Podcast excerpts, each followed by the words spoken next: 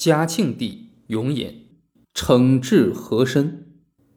和珅在朝二十多年，重要的升官和封爵者就达五十次之多。其原因之一是和珅对乾隆能够揣摩其旨意，迎合其所好，满足其欲求，博得其欢心。一和珅与乾隆贺诗。乾隆一生喜爱作诗，和珅为了迎合乾隆皇帝，下功夫学诗写诗，并造诣很深。他的诗收在《嘉乐堂诗集》中，流露真情，比较感人。和珅还经常与乾隆贺诗，历史档案中至今保存着当年和珅与乾隆贺诗的文档。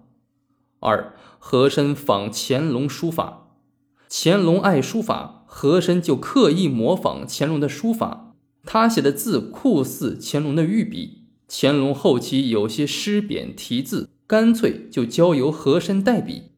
我们现在看到的北京故宫崇华宫内屏风上的诗文，就是乾隆书写；而挂在故宫崇敬殿的御制诗匾，据考证就是由和珅代笔的。从中可以看出和珅书法之造诣。三，和珅同乾隆共同修持密宗，乾隆崇奉喇嘛教，对佛教经典颇有研究。他曾主持翻译并刻印了满文大藏经，和珅也学佛经。有的书说和珅同乾隆一起修持密宗。总之，和珅同乾隆有着一种极为特殊的、难以言明的密切关系。四，和珅体贴侍奉乾隆，因为乾隆是老人，喜欢别人奉承照顾，和珅就陪伴在乾隆左右，对皇上服侍照顾，体贴周到。从朝鲜李朝实录中可以看到，和珅虽贵为大学士、军机大臣，但每当皇帝咳嗽吐痰的时候，他就马上端个痰盂去接。四，和珅满足乾隆的奢欲。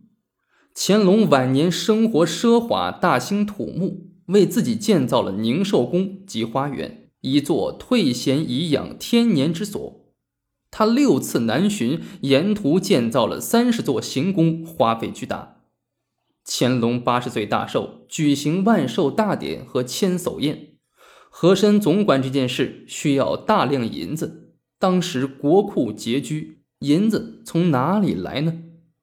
和珅用各种手段聚敛钱财，比如侵吞、贿赂、索要、放债、开店、收税、盘剥盐商等。他命令外省三品以上大员都要进献，在京各衙门长官要捐出俸银，两淮盐商要捐银四百万两。和珅很快满足了乾隆八十大寿花费的需要。和珅还用易罪银，就是让有过失的官员以交纳罚银代替处分，少则数千两，多的几十万两。这些易罪银不入国库，交到内务府，入乾隆私囊。内阁学士尹壮图上奏皇帝，表示反对，结果差点丢了性命。昭莲在《孝亭杂录》中说：“和珅多方搜刮勒索，使得原来入不敷出、需要户部补贴的内务府，没有几年就扭亏为盈。”乾隆能够随意享乐，当然对和珅就更加依赖。同时，和珅也中饱私囊，凡是外省进贡皇上的礼物，都要过和珅这一关，他从中截取，以致他所藏珍珠手串比皇宫的还多还大。和珅有一部分珠宝就藏在住宅的夹墙里。乾隆年龄越来越老，执政时间越来越长，宫女、妃嫔、太监都没有文化，不能同他交谈诗文、书画、佛经。也不能帮他处理军国大事，进行多种语言文字交流，所以和珅对老年乾隆来说是没有一个人可以代替的。由于乾隆的宠信，和珅的官职扶摇直上，在清朝近三百年历史上是空前绝后的。和珅的官武职是镶蓝旗、正白旗、镶黄旗的满洲都统、步军统领；文职内务府大臣。御前大臣、议政大臣、正白旗领侍卫内大臣、正黄旗领侍卫内大臣、军机大臣、领班军机大臣、协办大学士、文华殿大学士、户部尚书、吏部尚书，兼办理藩院尚书事。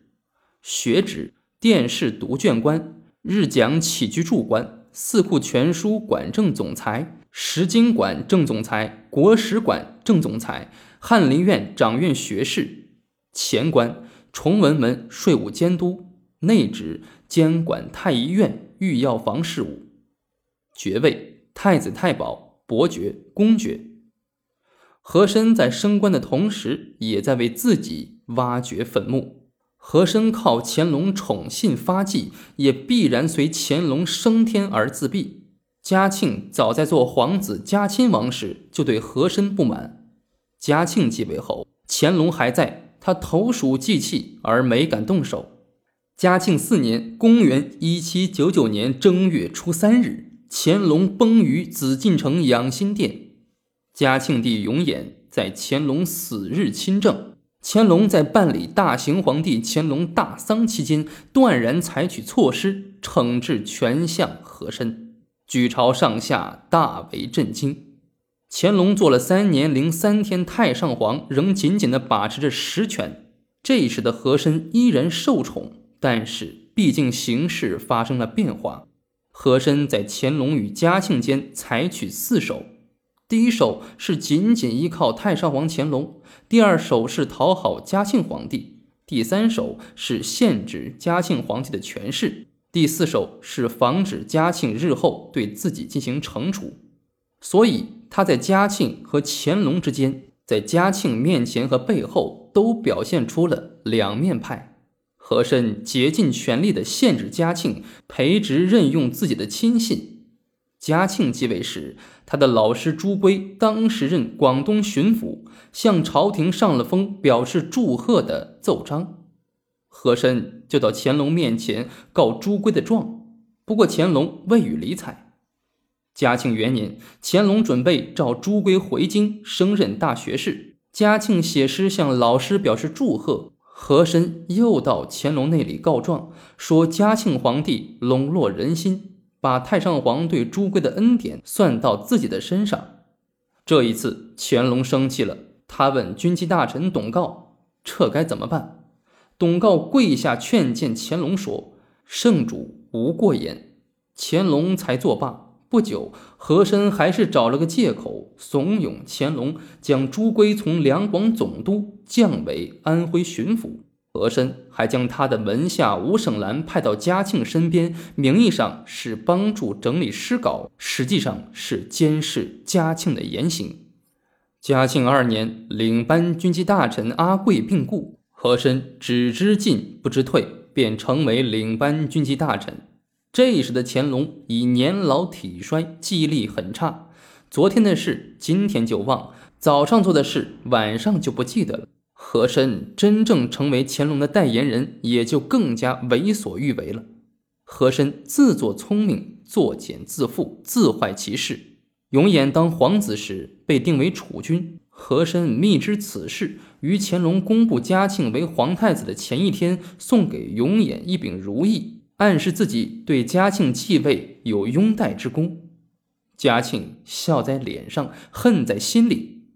但因和珅是乾隆的宠臣，老奸巨猾，朝廷上下各种关系盘根错节，不便动手。